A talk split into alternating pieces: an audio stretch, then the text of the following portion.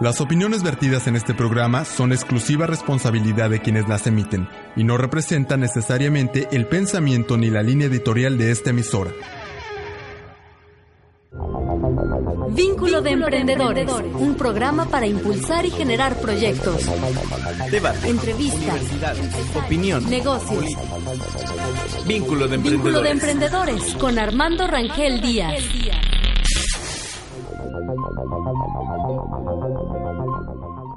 Pues la temperatura sube más. El caso de Ayotzinapa está tomando dimensiones que pueden generar el otoño mexicano. Ojalá ese otoño mexicano sea como, pues no como todos, porque cada estación tiene su forma de ser, pero ese otoño mexicano, la verdad es que en un momento dado, al menos en el ánimo de la población, sí creo que vivimos ese otoño mexicano porque ha movido a México. Ha movido a México el observar esta gran injusticia que, que, se, que donde eh, se han cebado con los estudiantes menos favorecidos por un sistema educativo, los, los estudiantes más marginados del país, han sido realmente brutalmente masacrados. Y eso sí creo y como se lo mandé en un Twitter a Enrique Peña Nieto eso sí va a mover a México.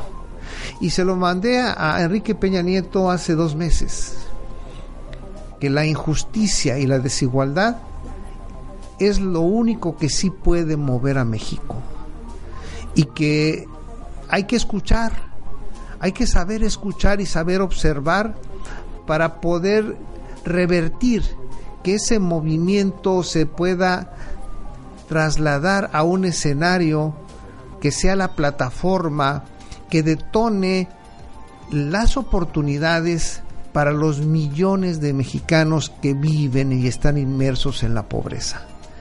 Esa, sí, esa energía sí va a mover a México. Y yo creo que, pues, bueno, sus, sus colaboradores poco les pudo haber importado un Twitter más. Sí, eso habla también, no porque yo le estaba haciendo al pitonizo, no, sino que eso habla y, y- este, y refleja la incredulidad y la prepotencia y la arrogancia y la supervanidad de lo que están investidos nuestros gobernantes.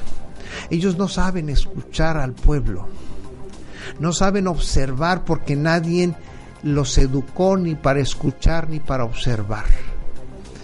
Entonces ellos, ellos piensan que por decreto constitucional y por la divinidad se les debe de respetar y van a ser inteligentes.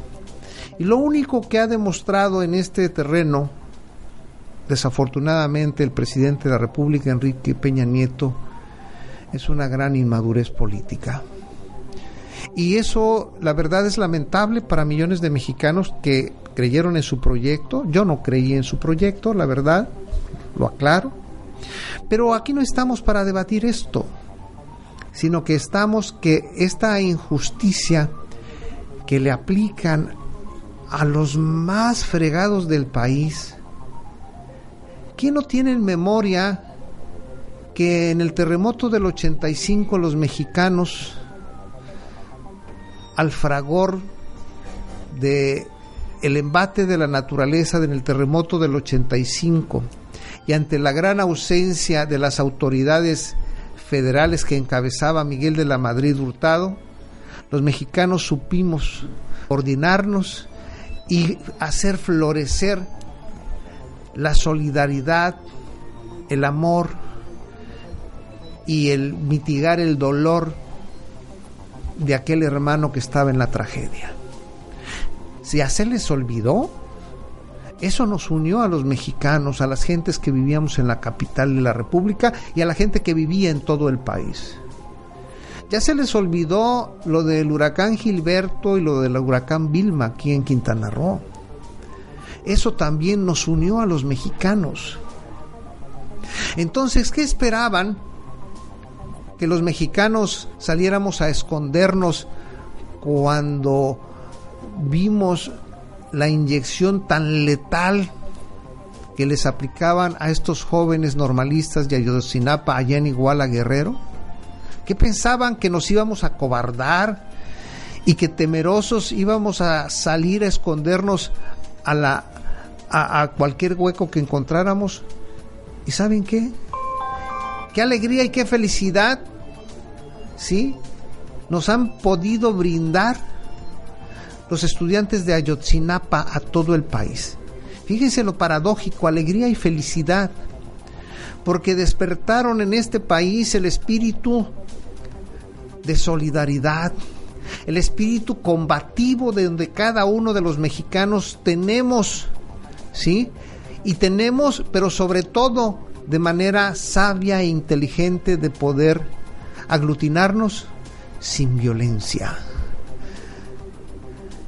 Porque ellos quisieran que nos violentáramos para reprimirnos, para que a mansalva nos exterminen. Y por el contrario, hemos sido tolerantes y prudentes y de manera inteligente a través de las redes sociales nos hemos unido, nos hemos unido a este dolor de los normalistas de Ayotzinapa. Los mexicanos somos Ayotzinapa. Esa es la realidad. Y por lo tanto hemos conformado un bloque de millones de seres para que de manera unánime sepan que no vamos a seguir tolerando todas las arbitrariedades y complicidades que han generado en torno a la pobreza, a la desigualdad, a la marginación, ¿sí? y al abandono. Esa es la gran alegría y felicidad que embarga mi corazón, porque si estoy triste y estoy encabronadísimo por lo que hicieron con estos muchachos. La verdad, pero por el otro lado en mi corazón surge la alegría y la energía de venir a este micrófono diariamente, ¿sí? Diariamente a poder generar un comentario y con mis invitados y mis amigos vertir una opinión y establecer que todavía vemos seres humanos en el mundo que nos conmovemos ante la injusticia, y la brutalidad que pueden ejercer desde el mundo corporatocrático, ¿sí? monopólico, en contra de aquellos marginados. No nos estamos desgarrando las vestiduras, ¿eh? sino que simple y sencillamente ya no podemos seguir tolerando y tenemos que inteligentemente y sabiamente establecer los mecanismos de participación. Y es por eso que a mí en lo particular me entusiasma escuchar que las que más de casi 40 universidades del centro del país se han unido en torno a Ayotzinapa. Me fascina eso. Que sindicatos, maestros, padres de familia, niños, jóvenes, mujeres, ancianos, todos estamos en Ayotzinapa. Y son circunstancias que escuchamos que los partidos políticos quieren raja, quieren raja, quieren productividad, quieren que con la renuncia de Ángel Aguirre también tumben a un procurador para ellos imponer el suyo. Eso a lo mejor todavía no está al alcance de, de los ciudadanos. Está al alcance de, ese, de esa mafia corporatocrática que maneja este país. Pero allá ellos, si se lo permiten, ya el senador Jorge Luis Preciado ingresó a la Cámara de Diputados, sí, formalmente la desaparición de poderes en el estado de Guerrero. Sí, y comenta que ello no resuelve el problema, exactamente, no lo resuelve. Y por otro lado, el otro que no había hablado, que no había abierto la boca, que era César Camacho de este asunto, el presidente del PRI, la abre para pues ahora sí regarla. Allá él, ¿no? Allá él y sus intereses y, lo que proyecta en complicidad. Dice que Ángel Aguirre Rivero, gobernador de Guerrero, el cacique del sur, no tiene que dejar la gobernatura. Y mientras tanto el PAN PRD parece que llegan ya a un acuerdo que pues que está en las manos de Ángel Aguirre el retirarse o no. Pero de una cosa sí es que alrededor de 30 universidades que se han reunido al caso de Ayotzinapa, crecen el número de fosas ¿sí? clandestinas en donde encuentran, todo indica, más cadáveres que no son de los jóvenes de Ayotzinapa. Eso habla de una descomposición política ¿sí? que, que, que, vive el estado de Guerrero y que vive el país, ¿eh? pero también a partir del 26 de octubre, de octubre de este mes, los normalistas a un mes de la masacre que sufrieron allá en Ayotzinapa, sacaron un comunicado que tomarán los 82 ayuntamientos y palacios municipales del estado de Guerrero y reforzarán la seguridad de la, de la normal de Ayotzinapa si no les regresan vivos a sus compañeros.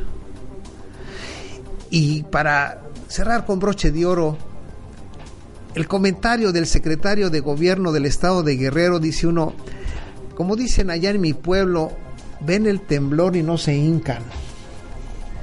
El secretario de gobierno del estado de Guerrero dice que no intervinieron, porque lo habló con el gobernador, y ¿sabe por qué no intervinieron para poder salvar a los muchachos de Ayotzinapa?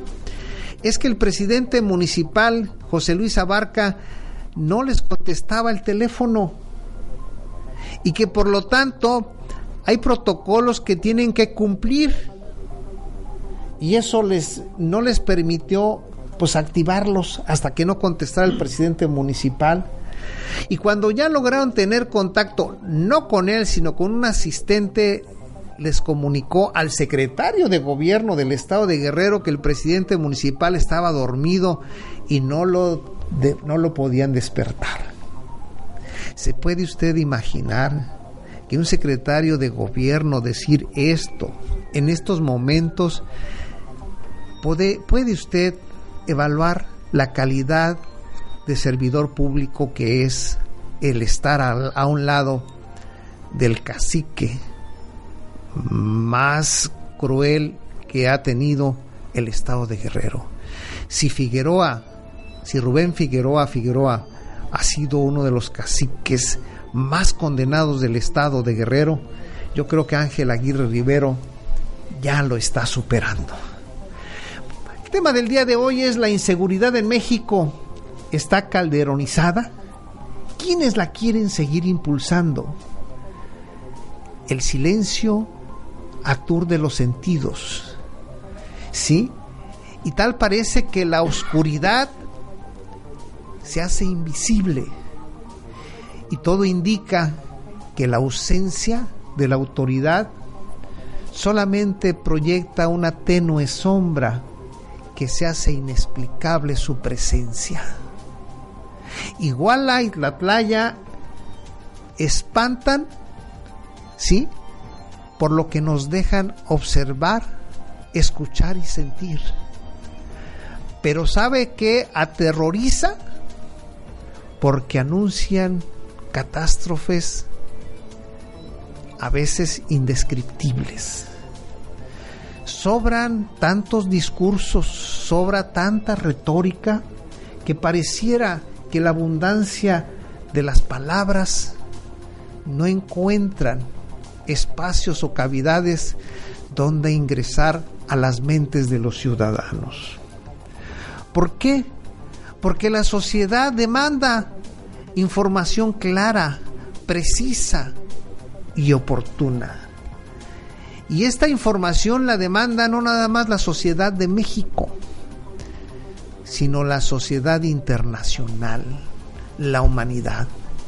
Y en esto, y en esto, este silencio está aturdiendo los sentidos de los inversionistas que vendrán a México o que potencialmente se creía que podían venir a México a invertir, pero este clima de alta ingobernabilidad e inseguridad altera cualquier proyecto de inversión. ¿Por qué? Porque hay un reclamo de información segundo a segundo. ¿Por qué? Porque si no, la inconsistencia de esta ausencia de información, pues genera una incertidumbre tal que a tirios y troyanos altera de una manera eficaz. Para hablar de este tema, yo le doy la bienvenida al licenciado Marcos Basilio. Marcos, muy buenos días. Muy buenos días, Armando. Al licenciado Luis Esquiel. Buenos días. Pues, ¿cómo, ¿cómo perciben ustedes? Antes de dormir, ¿ustedes creen que pueda tener, conciliar el sueño un individuo como Ángel Aguirre Rivero, el gobernador, o un individuo como José Luis Abarca, presidente municipal de Iguala, después de haber sido cómplices en esta brutal represión que sufrieron los normalistas de Ayotzinapa y lo todavía lo más increíble es que siguen y siguen apareciendo fosas clandestinas donde aparentemente existen pues decenas de cadáveres y que afortunadamente hasta ahorita no son de los jóvenes de Ayotzinapa. Entonces, ¿quién los oculta? ¿Quién, quién está administrando todo este escenario que se antoja dantesco o está calderonizado? Nunca hemos dejado esa guerra que Calderón inició y que siguen creciendo y que, y que consideraban que al cambiar o apagar el canal de difusión sobre materia de inseguridad en este país, resolvían de fondo el, fenómeno.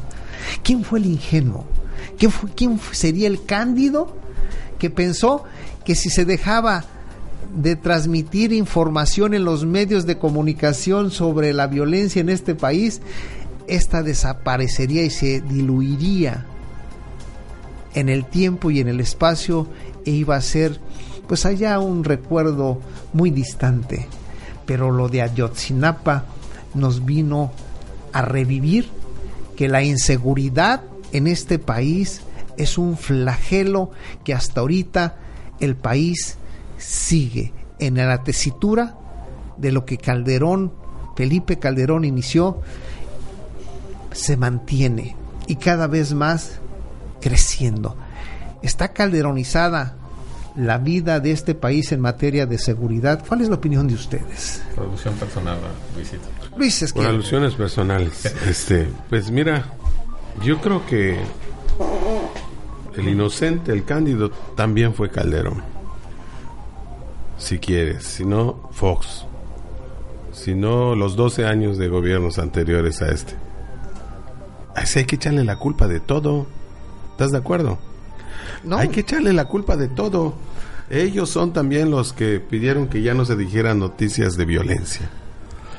Pero cuando en la campaña se dijo de que si regresamos no va a haber violencia, no va a estar el ejército combatiendo al narcotráfico, ni la marina, que eran decisiones de un gobierno anterior, el de Calderón, efectivamente, donde se le achacan 120 mil muertos, pero que en estos dos años de, de cambio de gobierno ya van casi 38 mil o 40 mil en solo dos años. Si llegamos así, pues va a superar la, la anterior. Pero el problema no está allá, sino la forma en la que se han estado conduciéndonos estos dos últimos años. Y lo desafortunados que son las declaraciones, por ejemplo, del procurador, que ya agarró a policías tanto de Cocula como de Iguala, porque están coludidos con el narcotráfico, y son los que le dispararon y entregaron al narcotráfico a los jóvenes. Y que de los 28 cuerpos que ya sacaron de esas fosas, eh, ninguno es de los normalistas. Y todo se dice así con esa normalidad. Yo estoy horrorizado de decir quiénes son esos 28, entonces no cuentan. Es decir, lo dicen con una simpleza, decir, ah, no son los normalistas. Bueno, ¿quiénes son? Es, lo, es del mismo grado de horror, tanto de los estudiantes como de estas 28 que, que, sacaron de las fosas. Son desafortunadas. las declaraciones que hacen, como las que hizo el presidente a destiempo, y dice que no va a haber impunidad, cuando aquí vemos que hay innumerables casos en la historia del país que nunca han sido resueltos. Nunca ha habido claridad ni nunca hubo culpables. También el caso, por ejemplo, de ¿dónde está Luis Videgaray? Que lo que dice y en algunas entrevistas es que la gente, es que los inversionistas se van a espantar con eh, estos sucesos que se están dando en Tlataya y en, y en Iguala, de los normalistas. Y realmente él lo que pide, sus declaraciones también desafonadas, como lo ejemplifica en una caricatura este gran Elguera en la jornada, donde saca a Luis Videgaray diciendo, bienvenidos quienes quieran invertir en exploración y perforación, puntos suspensivos, de fosas. no, no, no, qué, duro, ¿eh? ¿Dónde está Osorio Chong que no puede todavía con el problema de, del Politécnico? Y tampoco ha dicho esta boca es mía en el caso de, de Guerrero pero porque es el, encargado del gobierno en el interior de este país. Pero lo más grave fue lo que dijo el presidente del Partido Revolucionario Institucional, que dice que se quede el gobernador, que se haga responsable, que él es el responsable de su policía municipal, de sus policías estatales, de sus órganos de gobierno y de justicia, y que se quede. Pero qué, qué mal actúa su gobierno, donde, donde sí deciden participar, por ejemplo, Michoacán, ahí sí todo el aparato, hasta un comisionado especial. Y en Tamaulipas igual, donde mandan ejército, policía federal y todo lo demás. Pero como no es gobierno del PRI, que se lo lleve la tiznada. Aquí, ¿quién engaña a quién, Marco? Porque eh, aquí, o sea, eh, eh, bien escucho lo que plantea Luis y recuerdo perfectamente que en los medios de información se difundió la información que, este, valga la redundancia, se divulgó lo que declararon los policías detenidos, que ellos entregaron a los delincuentes y señalaron los lugares de las, de las fosas entonces todo indicaba que ahí podían estar los jóvenes desaparecidos de Ayotzinapa. Entonces, pues dice uno, bueno, hasta que terminen. Yo sí creo que a lo mejor Jesús Murillo Carm, lo inexplicable es que se jugó una carta muy clara y que en ello, pues a lo mejor puede llevar la penitencia. Pero aquí, ¿quién fue el cándido? Porque ellos han sido cándidos y, yo así lo, lo, planteo en el sentido de que ellos llegaron a un acuerdo con ciertos medios de comunicación para no ser lo que según de ellos dicen apología del crimen y que sea algo que pudiera inhibir el proyecto económico que tenían planteado para el país con estas reformas o desreformas estructurales y que había que guardar la imagen para que esta imagen no deteriorara eh, y alterara el estado de ánimo de los inversionistas con respecto a que si venían o no a México en un país con alta inseguridad. Aquí alguien fue el cándido o pretendieron que la población en, en México o la consideraban ellos cándidamente ausente. No, aparentemente era una especie de cálculo político, decir esto se resuelve de esta forma, encontramos detenemos a los policías, los policías a la vez señalan las fosas y prácticamente cerramos el círculo, tenemos culpables y se acabó el problema. Pero no contaban precisamente con la enorme este, presión social que en este que en este momento se ha ejercido y eso los obligó a establecer diferentes hipótesis desde la que el presidente municipal este, José Luis Abarca y su esposa María de los Ángeles Pineda, pues eran algo así como eh, gobernadores en el estado de Guerrero y tenían ramificaciones en toda esa parte de Guerrero, eh, Guadalajara, en fin, y que ellos precisamente eran los más malos de todo el mundo. Ahora resulta que a María de los Ángeles Pineda, que es la, esposa de José Luis Abarca, pues ya le otorgó el juzgado federal un amparo para evitar su detención, arraigo y, todos los derechos, ¿no? Entonces como que las cosas no están muy claras o como que el gobierno anda dando de tumbos o como que el control de daños para ellos de cara a las elecciones este no ha funcionado correctamente bien. Yo lo que sí creo es que ahí por omisión hay muchísimos culpables. Me, llama mucho la atención un, video que tú compartiste con nosotros de, un testimonio de un este eh, de un estudiante de Ayotzinapa que este, aparentemente comenta que a un estudiante le tenía un balazo en la quijada y que este, andaban buscando ayuda y precisamente se encontraron con parte del ejército y el ejército, algunos soldados les dijeron, ah, sí, eran tan valientes, pues aguántense como, como hombrecitos. Ahí prácticamente se configura un delito que es la omisión de socorro y principalmente para los, para los policías. Yo sí creo que aquí hubieron muchísimas omisiones. Comparto plenamente lo que dice Luis Esquiel, omisión del gobierno federal, omisión del gobierno estatal, omisión del gobierno municipal y aparentemente todavía no hay una tesis o una hipótesis clara de lo que realmente sucedió. Como que primero van a, van a, no fue el narcotráfico y cuando empiezan a cuestionar, oye, pero ¿por qué fue el narcotráfico? ¿Cuál era la relación? Pues no la encuentran, salvo el, también la columna que salió en el país de Guillermo Trejo, que, que él establece la hipótesis que el, narcotráfico o la delincuencia organizada este, ha encontrado el eslabón más débil en los gobiernos municipales.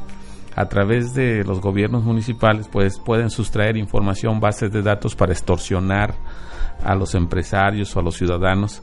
Y, ya algo, el, el crimen organizado se ha diversificado. Es la tesis que tiene Guillermo Trejo, un columnista que salió en el en el periódico El País que tú nos compartiste, que me parece muy interesante también. Pero lo que trato de decir es que finalmente el gobierno no tiene claro las líneas o las hipótesis hacia dónde ir, van dando tumbos para todos lados. Y todo parece indicar que lo, lo, lo, lo paradójico también de esto es que haya pasado en Iguala, en Iguala Guerrero. ¿Y por qué es paradójico?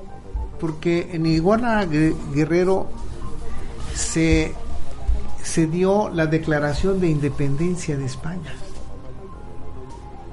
Y en esa declaración de independencia, pues obviamente iba implícita la cuestión católica, la cuestión de las creencias, la unión de todas las clases sociales y la independencia de nuestro país.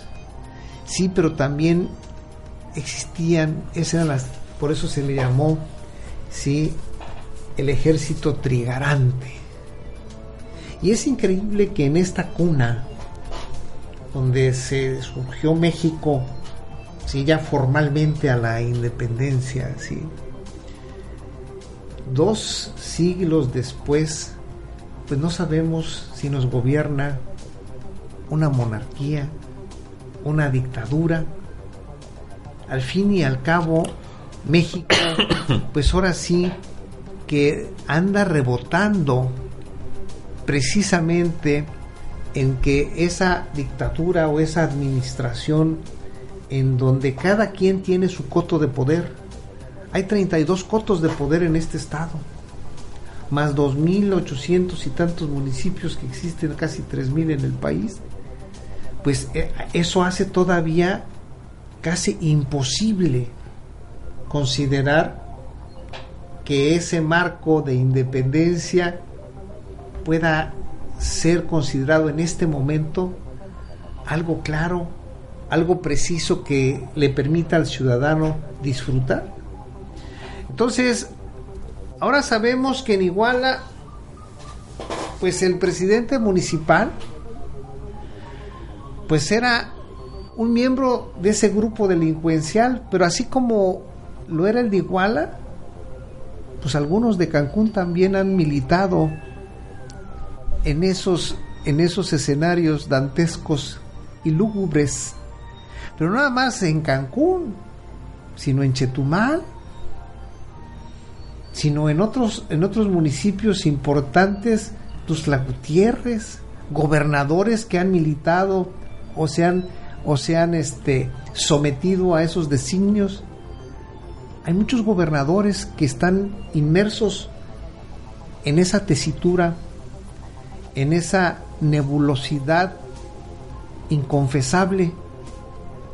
Ha habido incluso hasta secretarios de la Defensa Nacional, donde tampoco ha sido clara su, su situación.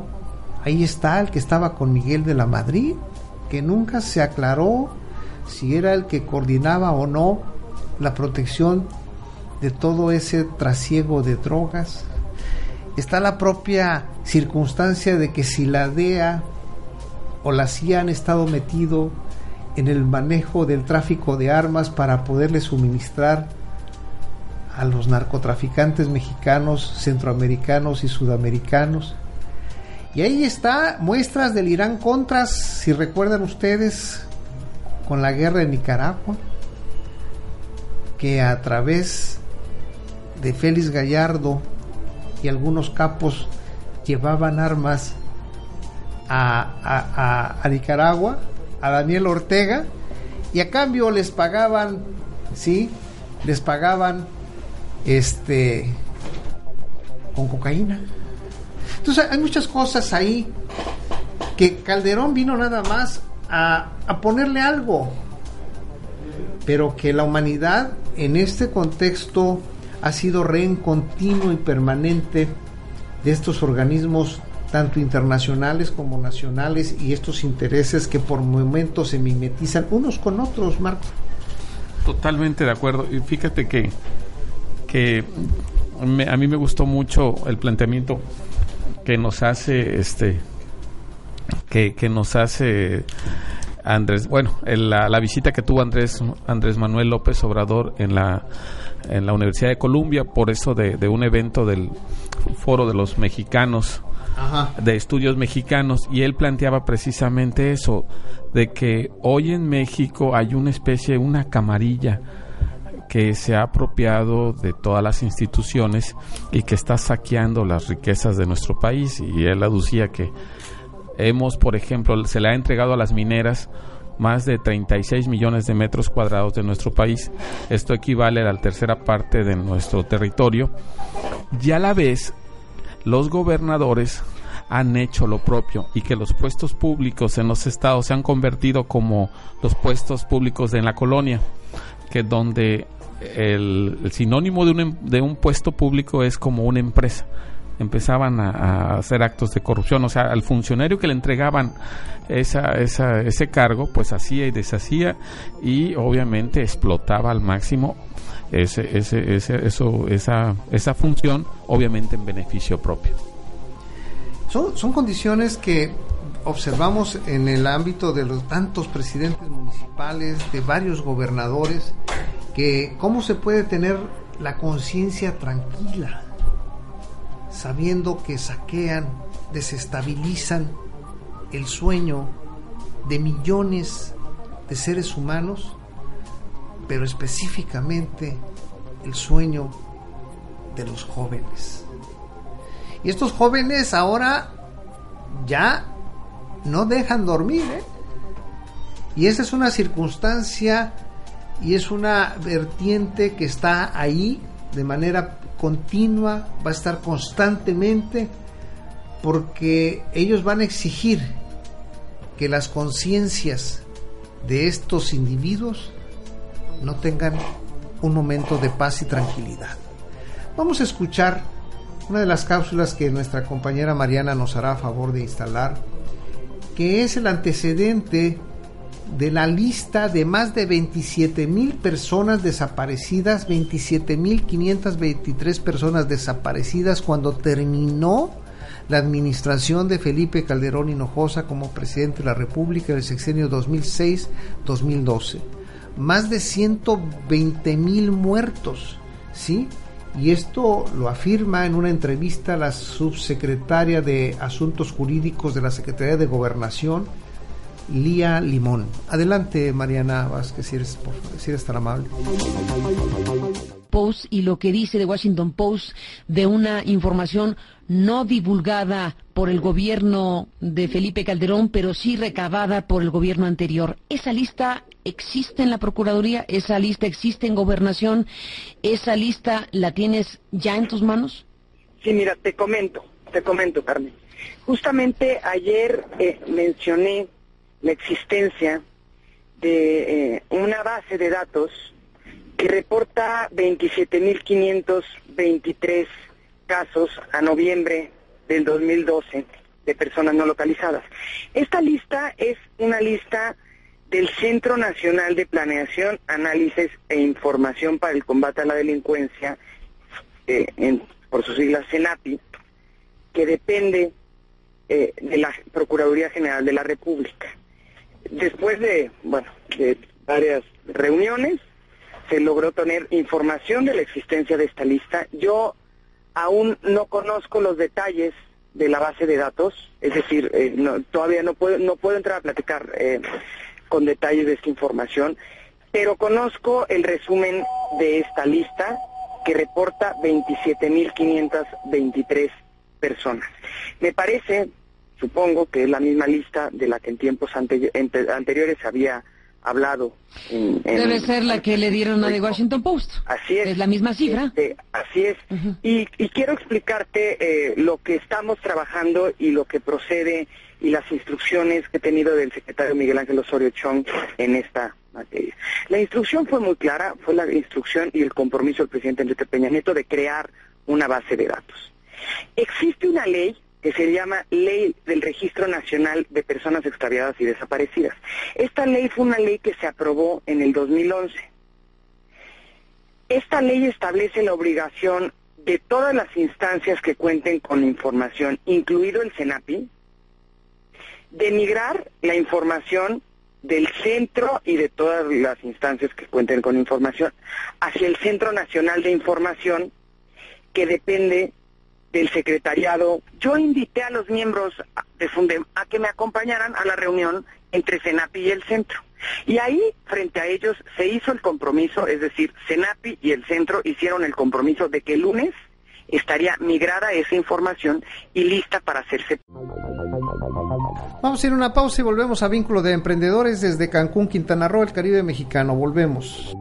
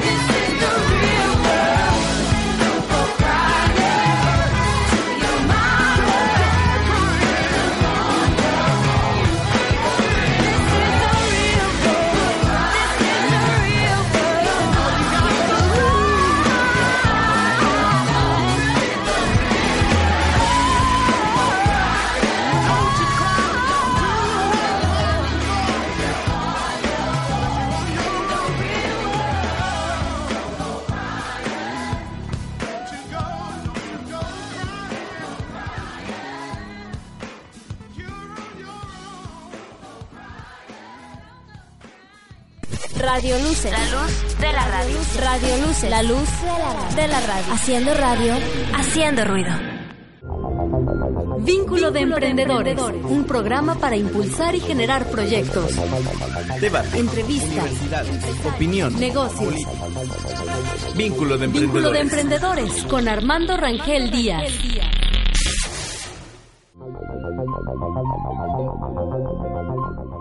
Volvemos a vínculo de emprendedores desde Cancún, eh, Quintana Roo, el Caribe mexicano. La inseguridad, el tema, la inseguridad en México está calderonizada. ¿Quiénes la quieren seguir impulsando? Aquí este, me acompaña en este segmento el doctor José Durana, dado que el licenciado Luis Esquiel y, el liceo Marcos Basil tuvieron que ir a hacer unas diligencias jurídicas. Sí. Doctor Durana, eh, buenos días, le doy la bienvenida. Buenos días. Estamos hablando de la inseguridad y el efecto y el impacto que ha tenido para, eh, para la sociedad mexicana y para la, eh, la opinión pública internacional el, la brutalidad con que un cierto segmento o una autoridad, una instancia gubernamental en México reprimió y tiene en una desaparición forzada a 43 estudiantes de una normal superior de Ayotzinapa, allá en el estado de Guerrero, y asesinó a tres, a tres estudiantes y más a otros tres jóvenes que estaban iban en un equipo de fútbol. Esto ha, esto ha generado una serie de manifestaciones de varias universidades ya del país, del centro del país, casi 40 universidades se han sumado a esta protesta y esta protesta es en base a que esta, esta sociedad estudiantil, esta comunidad estudiantil demanda la certeza de que devuelvan con vida a sus 43 compañeros. Pero esto ya está tomando un rumbo y unas dimensiones pues tan grandes que por momentos se percibe que la que el gobierno mexicano en el ámbito federal está siendo rebasado. Pero por el otro contexto se encuentran los estudiantes politécnicos que se sienten insatisfechos a pesar de la buena disposición que pudo haber tenido el secretario de Gobernación Miguel Ángel Osorio Chón de salir a dialogar con ellos y establecer lo que se creyó una respuesta muy rápida que no dejó satisfechos a los estudiantes politécnicos y que ahora, ante una respuesta del secretario de Educación Emilio Chuaifet, quedan todavía más que insatisfechos.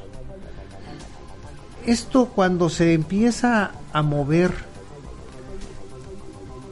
eh, las inquietudes estudiantiles y que en su momento pues son la energía de toda sociedad. Los jóvenes son el motor, la energía, la vitalidad de la humanidad, de la sociedad. Y cuando esta energía queda insatisfecha y no encuentra respuestas, ¿qué rumbos pensamos que pueden alcanzar? Cuando el Politécnico, los jóvenes estudiantes del Politécnico ya no se conformaron con las respuestas y atenciones del secretario de Gobernación, pero mucho menos con la respuesta del secretario de Educación, y ahora piden una refundación de una de las instituciones académicas más importantes del país, que es el Instituto Politécnico Nacional, pero se concatena con la desaparición forzada de 43 estudiantes de una normal rural de Ayotzinapa. Pues primero tenemos que saber que el joven viene a la vida social, eh, entra en la vida de, de los valores humanos nuevos, sea recién salido del horno, como diríamos, ¿no? Y, entonces eh, se encuentra con esta sociedad donde la corrupción es bastante fuerte, donde la violencia es fuerte, violencia interesada para algunos. Eh, entonces reaccionan de esa forma tan, tan fuerte y tan positiva y además creo que no van a caer en la violencia que les proponen los de enfrente. O sea, en nuestra época sí que caíamos y éramos, nos hacíamos violentos, pero yo creo que ahora tienen ya más dominio de la situación y entonces eh, van a protestar, van a, hacerse oír en la sociedad, van a manifestarse y van a decir que, esto no puede seguir así. O sea, que, valores como, como la vida humana no se pueden truncar de, una, de una noche en una noche y, de que desaparezcan a la mitad de, una escuela.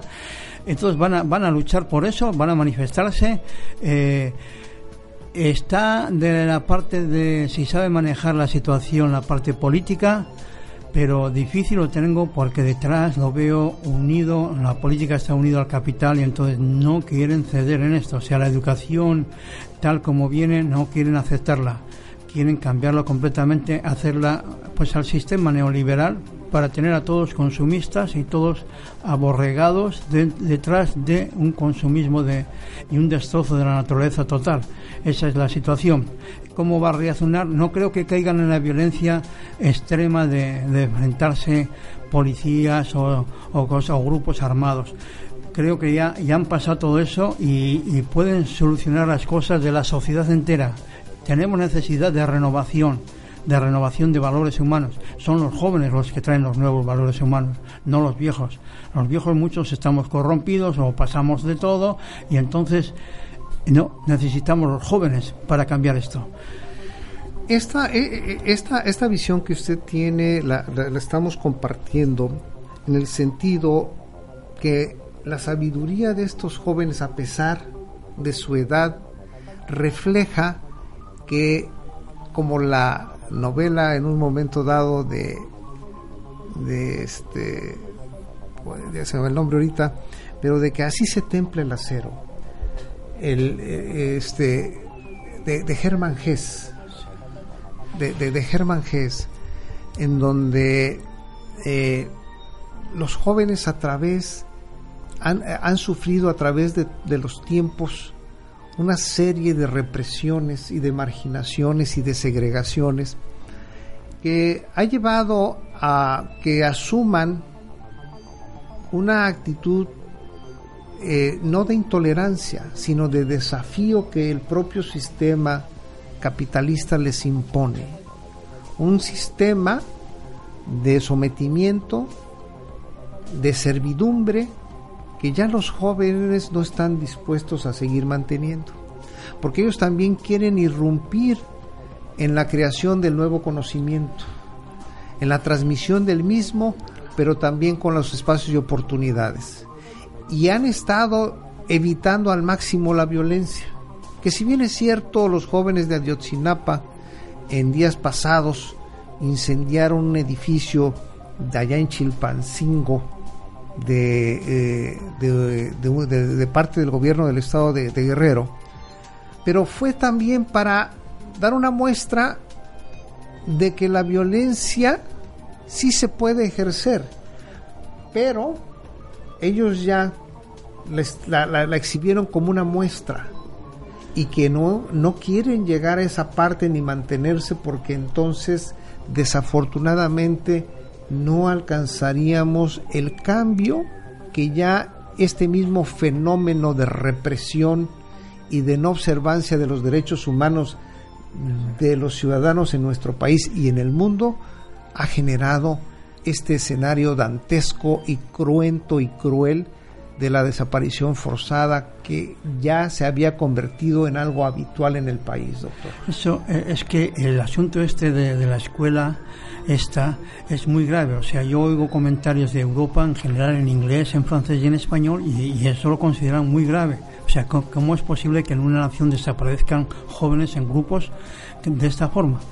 Por un lado. Por otro lado, el joven ya viene con la lección aprendida de nuestros jóvenes que fuimos nosotros de que si respondes con violencia entonces el otro tiene derecho a, tener más violencia y entonces es cuando vienen a pegar fuerte ya saben lo que pasa. O sea, si le das motivos al, de enfrente, va a venir con más violencia y ellos tienen poder. Ellos tienen poder. Entonces, lo que, lo que hacen es dominarse un poco, manifestar que, que no están de acuerdo y que tienen que luchar con esta forma de capitalismo salvaje que no deja, que no permite el desarrollo de las personas humanas.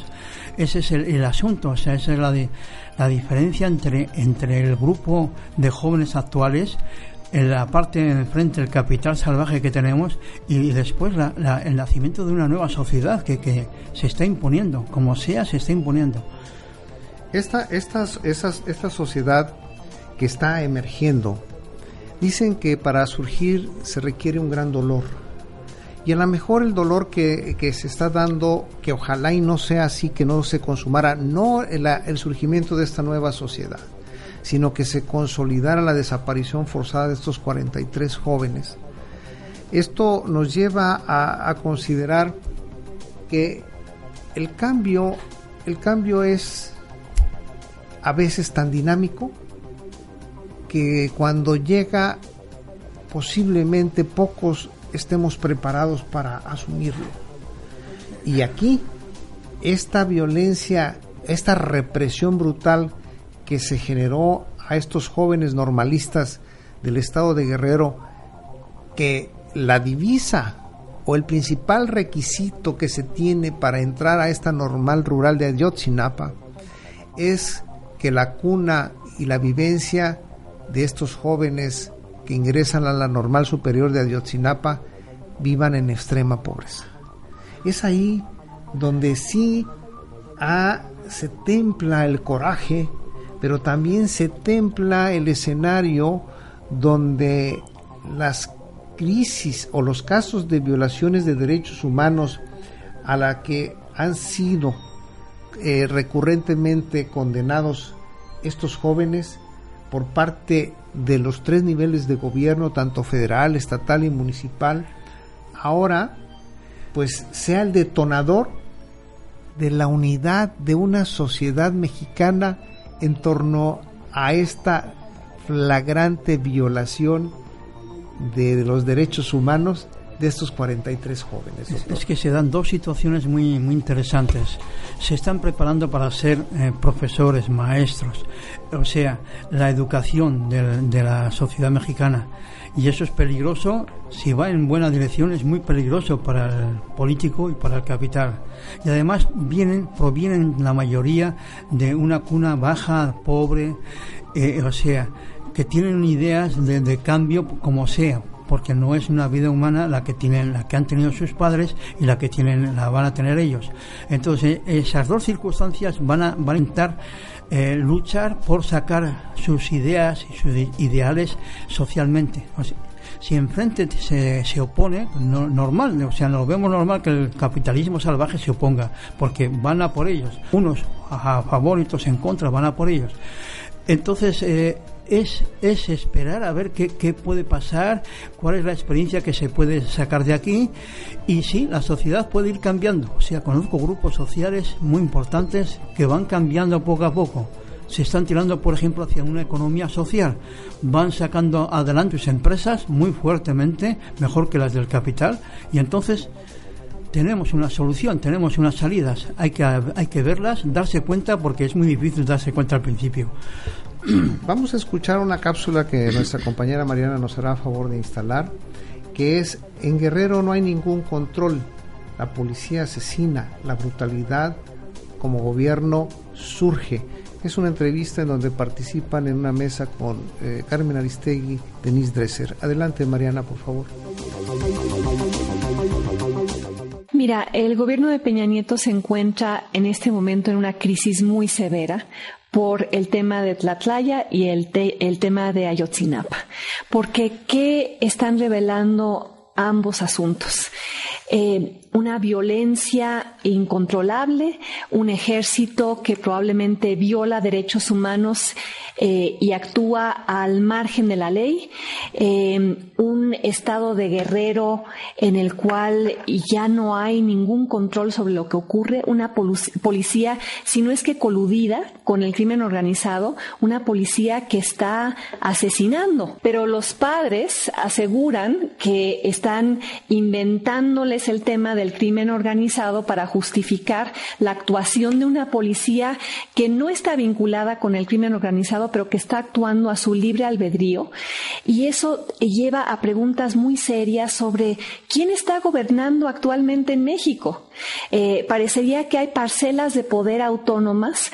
Eh, por un lado, el ejército, eh, que hace lo que quiere en términos de cuando se enfrenta a una situación criminal y no hay reglas, no hay protocolos, no hay estándares, simplemente decide ejecutar como parecería que ocurrió en el caso de Tlatlaya.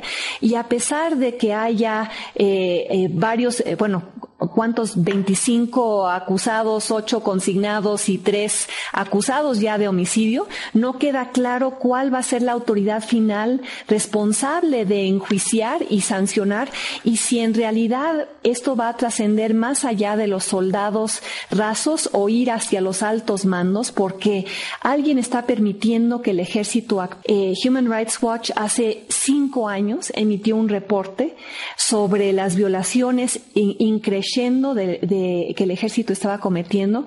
Calderón ignoró la información y por lo que hemos visto en el caso de Tlatlaya, el ejército mismo trató de ocultarla durante tres meses. De Ayotzinapa, eh, lo peor es que ya se tenía información sobre el, periodistas involucrados en el crimen organizado, eh, el hecho de que el alcalde esté prófugo, que el secretario de Seguridad Pública esté prófugo, el, gobernador ahora esté intentando lavarse las manos de alguna manera, adjudicando el problema al presidente, al, al alcalde desaparecido, como si Guerrero no fuera en este momento una bomba a punto de explotar. Basta. Doctor, todo el mundo se lava las manos y los jóvenes estudiantes de las universidades en este país cada día se están exigiendo y están presionando más. El día de hoy los eh, estudiantes del Instituto Politécnico tendrán una, una, un consejo general para establecer su postura con respecto a las propuestas que hizo el secretario de Educación Emilio Chuaifed, que los dejó totalmente insatisfechos. Pero a esto le unamos, le agregamos que estos jóvenes de Ayotzinapa tienen también ya el respaldo de otras normales rurales de Michoacán, de Oaxaca, de Chiapas, de Puebla y esto se va incrementando y de fuera de México también tienen su apoyo ya. Es normal, o sea, pensamos que somos seres aislados, pequeñas unidades, no. Sobre todo generaciones de jóvenes están muy unidos. ¿Y de dónde sale eso? Pues es una, una cosa que tenemos dentro como personas humanas que tenemos los mismos valores aquí que allá, que allá. Entonces enseguida decimos, eh, esto no puede ser así, nos levantamos. ¿Y por qué se levantan todos? Pues es por, por generación. O sea, la misma generación tiene esos valores y están en contra de toda esta violencia que está ejerciendo la, la parte política y la parte capital. Eso es normal que se levanten en grupos enteros y que, que protesten en grupos enteros. Es muy normal. Ahora, si aquí es la reacción de la parte política, no se pueden quitar, yo, ah, yo no tengo la culpa, yo no tengo, no, hay una, una cadena de arriba, de gobernador hasta abajo, que va todo seguido. O sea, si empieza un, la culpabilidad de abajo, va subiendo hasta el presidente, hasta el, hasta el gobernador. ¿Qué pasa ahí? O sea, eso lo sabe todo el mundo. ¿Por qué se lavan las manos? No es posible lavarse las manos los que los que están por ahí muertos o, o, atados, maniatados, eh, esos estudiantes no se pueden lavar las manos. Así que a ver si los adultos, los mayores, nos vamos enterando de cuál es nuestra responsabilidad y cuáles son nuestros valores. Pues eh, en esto, igual hay talla, pues nos, nos puede alterar porque revelan lo que en su momento dado ha tenido que vivir este país y esta sociedad pero también lo que está por venir, doctor. ¿Eh? Lo que está por venir en los jóvenes que a lo mejor y lo más seguro es que la sociedad sí estemos preparada, pero no las instancias gubernamentales. Sí, va a haber, va a haber un enfrentamiento fuerte, fuerte. O sea, el joven de por sí tiene esos valores y es normal que, que tenga unos valores primigenios, o sea, primeros, y eso no están contaminados y enfrente pues tenemos ya gente mayor que está muy corrupta, muy, muy trabajada, que, ha, hecho de todo. Entonces, tiene que haber un enfrentamiento. Ahora, si dejamos que vayan poco a poco asegurándose y copando toda la sociedad, podremos ir a, un cambio, pero si los machacamos, si los ponemos frente a la violencia, pues nada, no vamos a tener ningún cambio y las cosas no pueden seguir así, eso está claro. Y lo que sí queda claro es que ya no nos tenemos de qué preocupar tanto de cómo nos observan y cómo nos escuchan en el ámbito internacional. Este es el otoño mexicano y este otoño mexicano demanda que se tiene que resolver la situación de los estudiantes secuestrados o desaparecidos forzadamente y salvar la vida de muchos ellos lo antes posible. Yo soy Armando Rangel Díaz, les agradezco este vínculo de emprendedores. Nos escuchamos el día de mañana. Pásela usted muy bien. Vínculo de Emprendedores, un programa para impulsar y generar proyectos, debate, entrevistas, opinión, negocios. Vínculo de Emprendedores. Vínculo de Emprendedores con Armando Rangel Díaz. Las opiniones vertidas en este programa son exclusiva responsabilidad de quienes las emiten y no representan necesariamente el pensamiento ni la línea editorial de esta emisora.